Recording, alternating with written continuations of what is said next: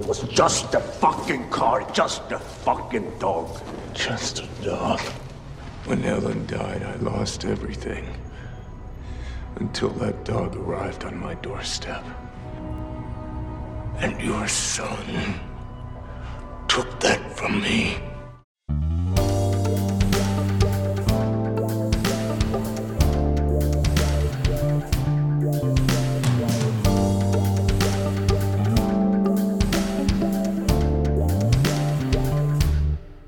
Bienvenidos al primer episodio del podcast Come Plantas, donde hablaremos de veganismo desde una perspectiva multifacética, intentando tocar una amplia gama de temas e ideas alrededor del mismo.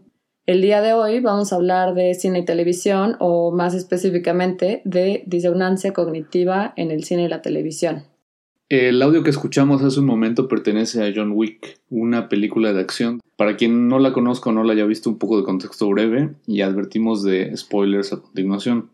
Eh, John Wick es un asesino a sueldo retirado que vive felizmente con su esposa. Ella enferma y al morir envía como último regalo a John una beagle cachorro llamada Daisy.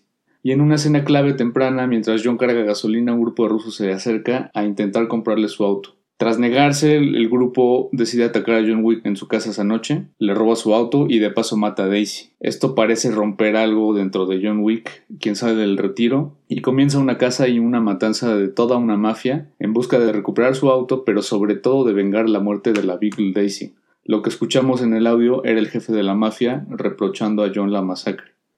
Todo esto por un perro. Y pues aquí es donde entramos de lleno en el tema.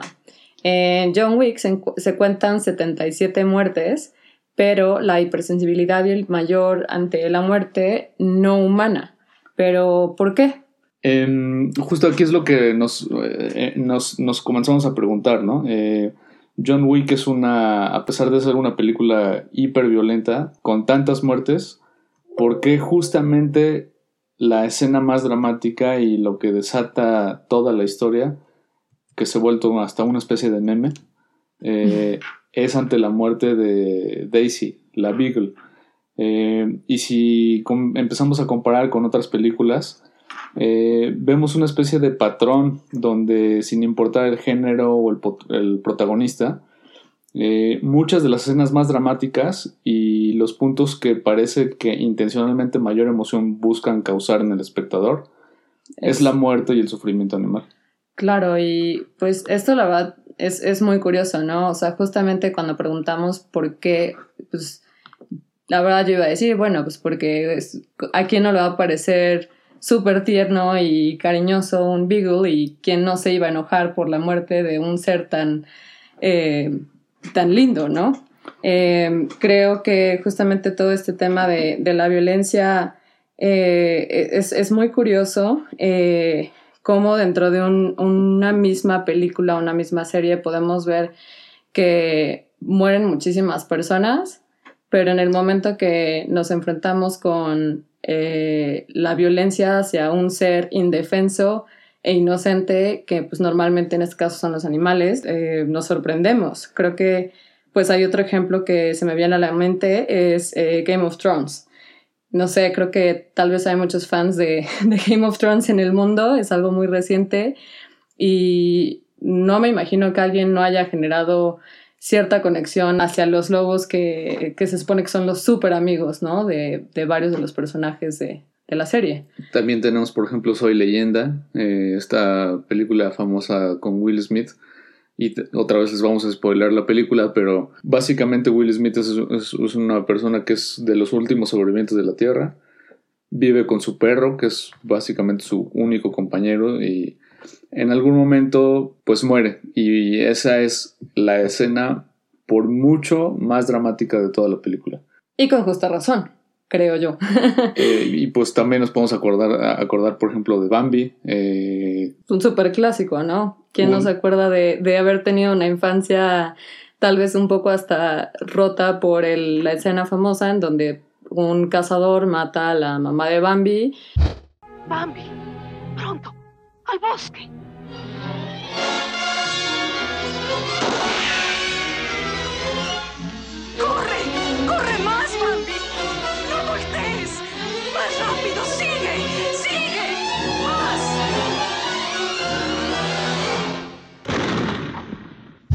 Nuevamente, ¿no? O sea, nos, nos remontamos al tema de la inocencia, o sea, ¿por qué alguien iba a matar a un ser que no tenía ninguna culpa? Y si incluso recordamos, no, no, no sé exactamente cuál es el audio, recuerdo que llega, el, llega un, bueno, empieza Bambi a escapar con su mamá, este, y en algún momento fuera de cuadro suceden los tiros, se ven algunas como sombras de humanos, y llega un, un, eh, un ciervo macho y le explica que los hombres fueron los que mataron a, a su mamá. Eh, los hombres así como un los hombres como una como una serie de como un ser peligroso como como como el, como un como un ente de quien te tienes que cuidar ¿no? Exactamente. como, la especie que con la cual no te debes acercar ¿no? es como es como el monstruo eh, del closet no este, para, los animales es como el coco es como el más coco o menos Ok.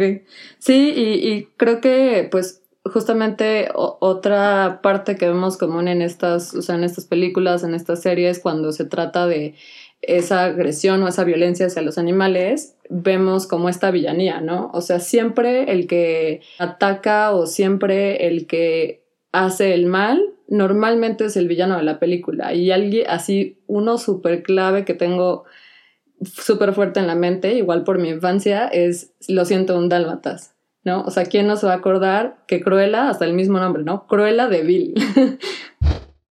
¿Y cómo lo vamos a hacer? Como ustedes quieran, con veneno, ahóguenlos o rompanles el cráneo. ¿Tienen cloroformo?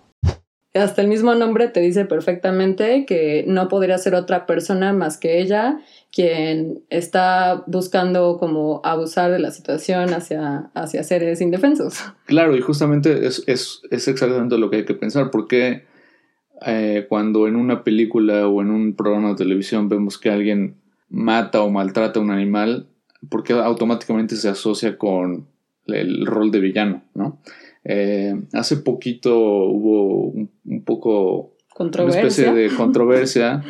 Quien esté familiarizado, hay, hay una serie de videojuegos muy famosos de género de supervivencia que se llaman The Last of Us, eh, los últimos de nosotros. Y en, la, y en el nuevo videojuego que justamente pues lo acaban de lanzar eh, probablemente en junio del 2020, hay una mecánica de juego que involucra perros y que eh, en ciertas eh, reseñas previas al lanzamiento del juego, pues eh, los escritores decían que era necesario para terminar el juego y para avanzar matar perros.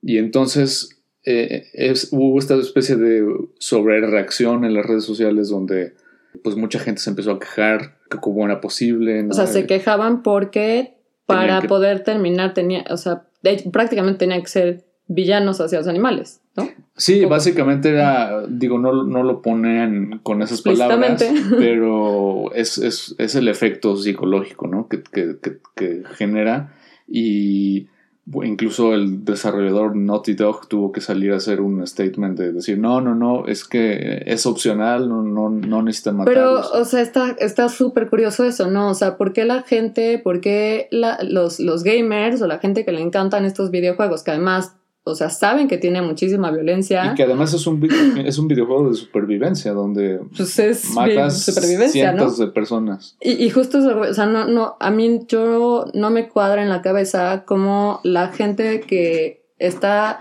eh, voluntariamente escogiendo un juego que sabe que está lleno de violencia, ¿no? Que es un tema de supervivencia. ¿Cómo pueden quejarse de eso cuando pues el juego de por sí es así? No, o sea, no me suena. Creo que y justamente ahí un poco es donde entramos, o sea, volvemos a mencionar, ¿no? La disonancia. Como mm, está como padre jugar algo donde mata a cientos de personas, pero...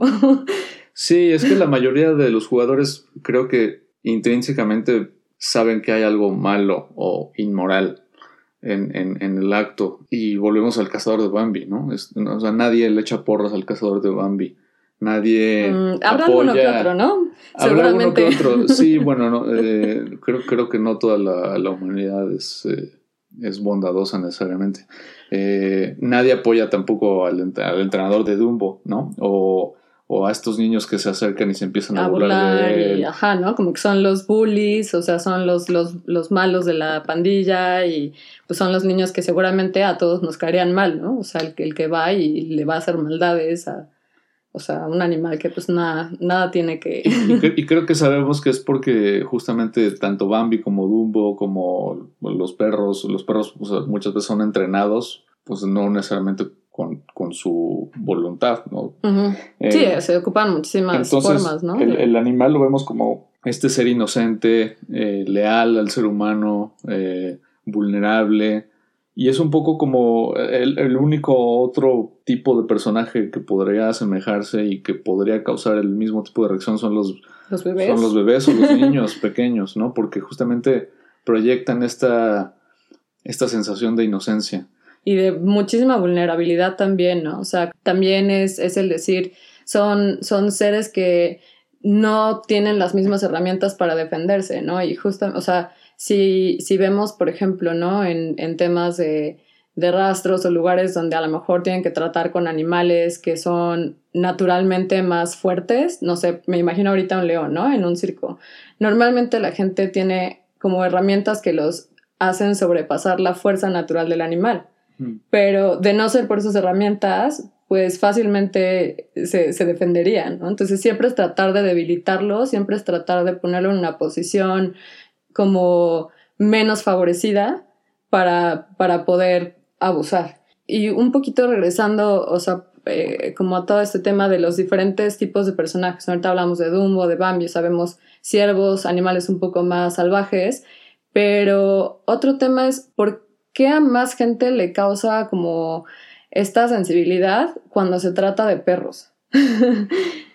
Sí, bueno, antes de, de hablar de los perros, que creo que es algo bien importante hablar como de ese especismo dentro del, digamos, de la ficción o dentro de la televisión, dentro de los medios audiovisuales, me quedo mucho también con esta idea del, este cortocircuito que genera el asumir el rol del explotador. O sea, el que tú nunca quieres ser el explotador. Sí, o sea, en, en- en una película, el, tú como el protagonista, o en una novela o en, o en un videojuego, uno, se, uno pues siempre busca verse como el protector, ¿no? Que es como el rol que uno... Que, Como de héroe, de bueno. Sí, de- exactamente. Y, y que creo que tiene que ver con, con- con el rol que sabemos que debemos tener con los animales. Y entonces hay algo que sucede que genera un cortocircuito a la hora de que te hacen ponerte en el otro, en el otro papel. Pero bueno, esa era una idea que no quería este, dejar suelta. Y regresando al tema de los perros, eh, de hecho hicimos un conteo de... No hicimos un conteo, nos metimos a ver una lista de personajes famosos o conocidos de la televisión, del cine, que involucran, o sea, que son no, Animales. no humanos, animales no humanos. animales no humanos. Y ve- vemos que, por ejemplo, apar- nos aparecieron en la lista 10 osos, 9 gatos, 6 chimpancés, 4 delfines, 9 caballos y 97 perros.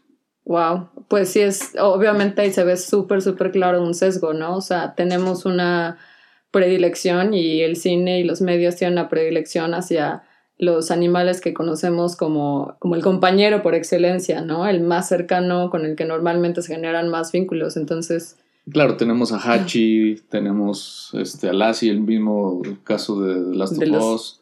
lo siento, un Este, dálmatas, como decíamos. de I Am Legend, quería decir. Lo siento, un dálmatas, por supuesto. Eh, ya hablamos de John Wick. eh, No, y bueno, creo que la lista podría ser interminable, ¿no? O sea, eh, es súper fácil identificarlos y digo, no, no es sorpresa, pero, o sea, un poco, ¿qué, ¿qué queremos decir con estos números? O sea, ¿qué queremos decir cuando nos damos cuenta que pocos se, se seleccionan a otros animales como para protagonizar?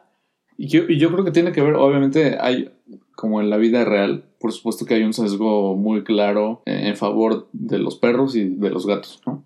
Que son como los, los, las dos especies que se ven generalmente más cercanas al humano, ¿no? Como en esta, en esta relación.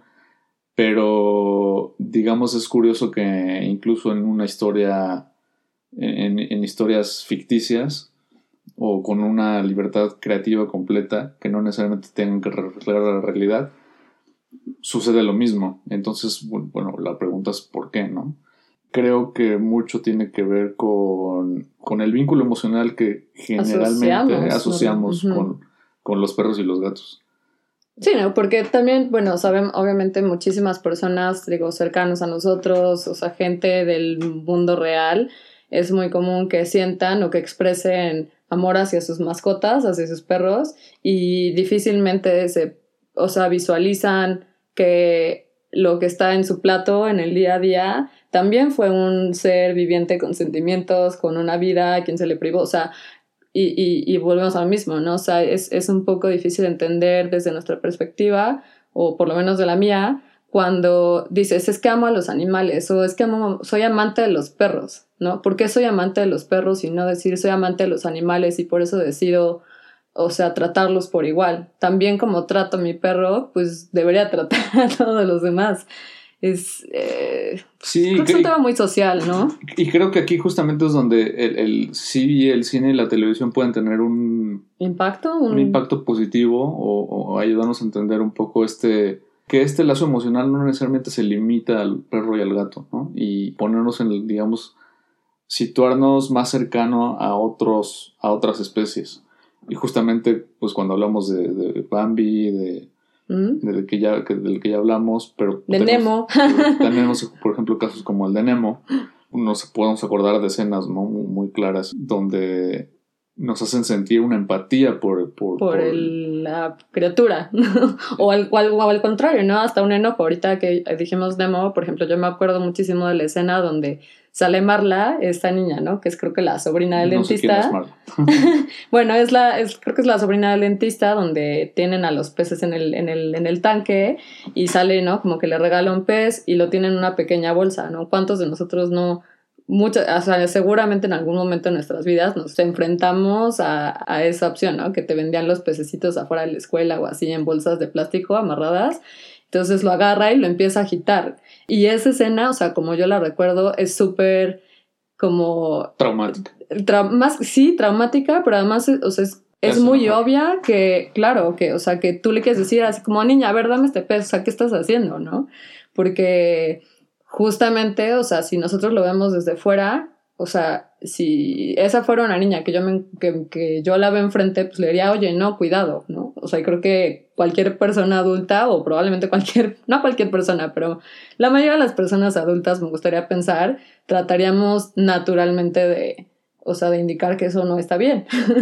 y ahorita, por ejemplo, que dijiste de, ¿no? O sea, los perros, los gatos, eh, me acordé muchísimo de eh, este docuserie eh, que está en, en, en Netflix. Yo creo que podemos hablar otro día un poco de eso, pero eh, Don't Fuck With Cats. O, eh, Sí, ¿cómo bueno, pensé que ibas a mencionar este Tiger King. que Ah, es- bueno, es también, tema. híjole, Tiger King. Por cierto, si no lo han visto, o sea, es, es, es recomendable, yo lo recomiendo, creo que, pues, simple y sencillamente porque el tema, pues, te da también para, para pensar en otras cosas, ¿no? O sea, para, refle- para reflexionar, este, a veces un poco de lo, de qué es lo que vemos hacia afuera y qué es lo que realmente pasa en muchos lugares. Pero bueno, a ver, a ver, vamos a hablar muy, muy rápido así de, de, De- de- Tiger King Tiger King, específicamente. ok. Eh, porque a, a Joe Exotic, para que quien no han visto la, la serie, vamos a asumir que ya la vieron. Pero es por supuesto que a partir de la serie y dentro de la serie se critica mucho a, al probablemente pues, el protagonista, que es el Tiger King, Se que es Joe, Joe, Exotic. Joe Exotic. Y pues se le critica por cómo tiene encerrados a, a tigres, este, los tiene ahí como en cautiverio y, lo- y los tiene privados de la libertad. eh, y, y parece, se asume que los maltrata en, en ciertos momentos. Y es curioso que mucha de la gente que se queja de, de este de este fenómeno, de este personaje, pues mientras están viendo la- esta serie, probablemente están comiendo Un hot dog. un hot dog, O un una hot dog de- hecho de, de vaca.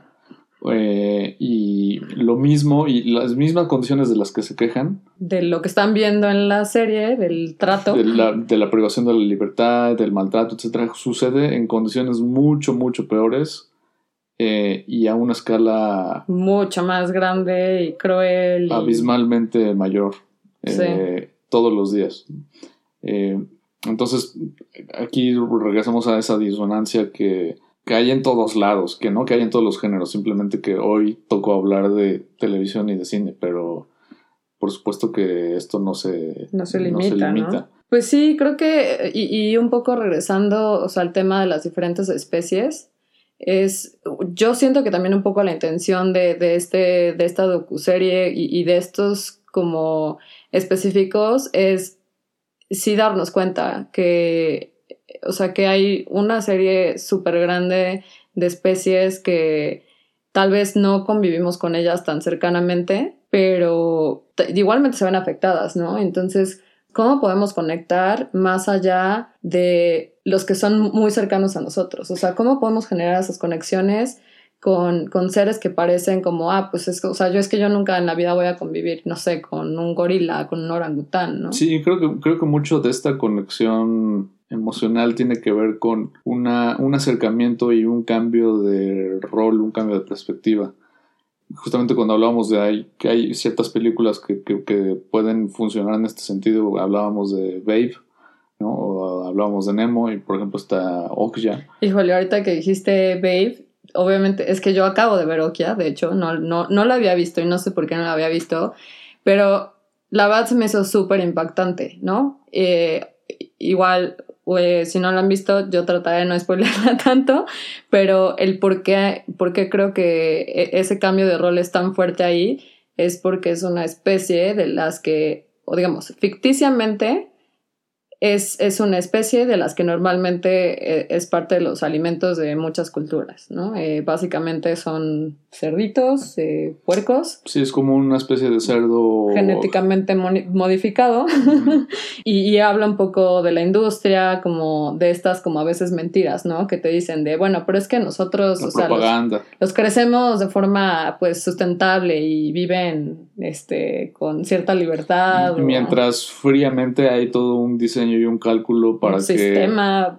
sea muy grande la- eh, el, que cada individuo para que está están literalmente diseñados para que tengan un sabor agradable al humano eh, para que no necesiten tanto alimento y una serie Sí, de al final de cuentas es un sistema de producción, ¿no? Entonces, por mucho que digas, pues es que... que no es es tan bueno. lejano al, al sistema real No, y, justamente, la verdad, yo, yo no me la esperaba un poco en esta película.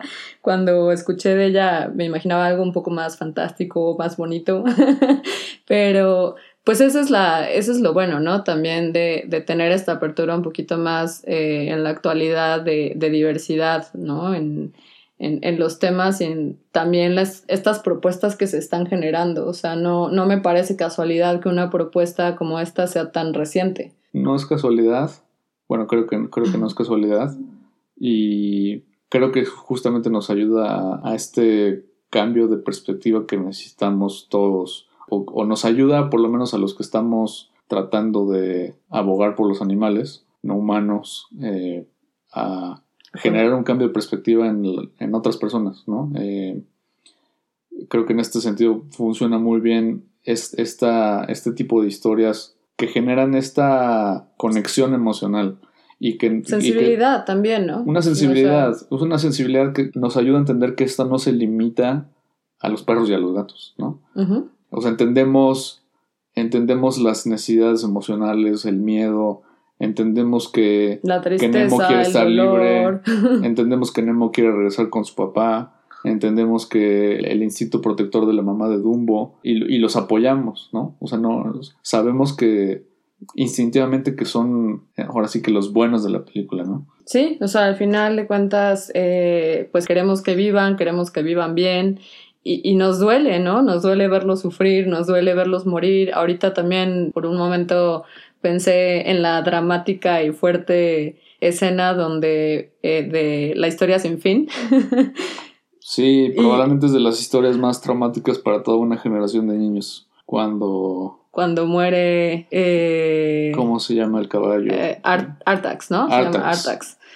Artax. Entonces, Pues sí, o sea, la verdad, pensando en todas estas películas, series que mencionamos, es muy claro que como sociedad vemos la necesidad de, de proteger a los animales, nos enojamos cuando se les ataca, este, nos causa, o sea, nos puede causar hasta tristeza. Y, y- y hablando del enojo, ibas a- hace rato ibas a mencionar de Don't Fuck With Cats. Uf, qué, qué tema, ¿eh? Don't Fuck With Cats.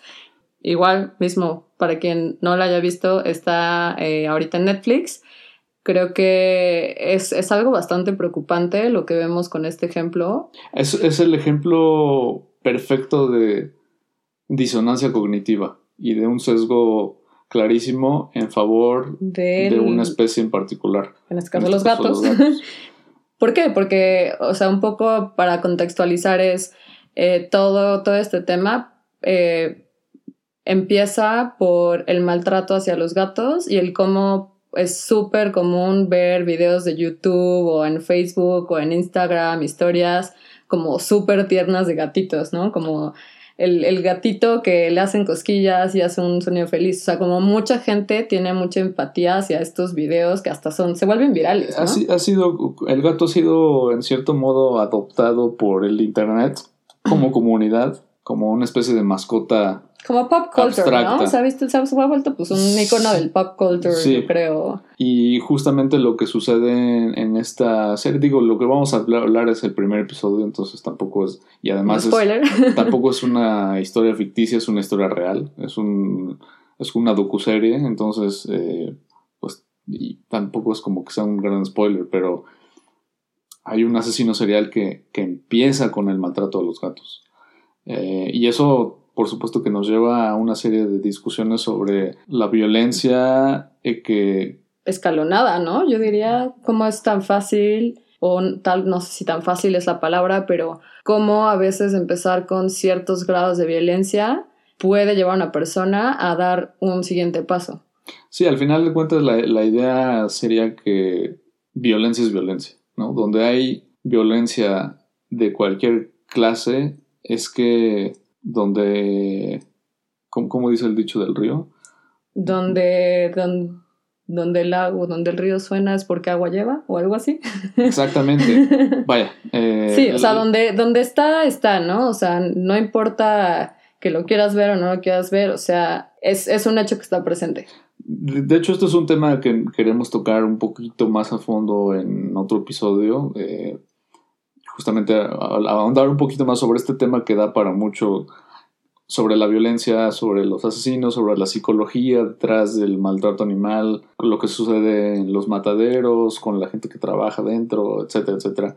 Pero creo que eso será para un Otra ocasión. episodio, para otra ocasión. Y bueno, pues por el momento, pues esperamos que les haya gustado esta conversación, que nos haya como un poquito servido para reflexionar eh, el tema de los medios, qué es lo que vemos, qué es lo que consumimos y también cómo podemos conectar, ¿no? Más, más allá de lo, pues sí, creo que regresando al tema, ¿no? De, de las mascotas, de los perros, de los gatos, cómo podemos aprovechar también eh, pues esta libertad, esta diversidad tan grande que ahorita se está dando, películas independientes, etcétera.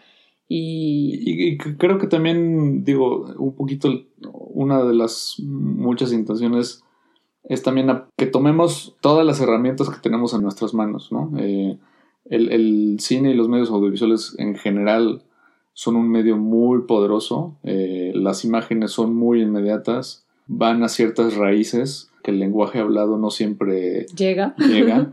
Entonces, eh, pues hay que aprovechar estas herramientas también para hacer, creo que el, el- el- una de las ideas que tengo, por lo menos yo desde hace tiempo, es que el activismo, pues no hay una sola forma de activismo, ¿no? Ni hay una sola tipo de herramienta para hacer activismo y creo que hay que hacer uso de todas las herramientas que, que Tenemos al alcance. mano. Y una de esas es el cine y la televisión.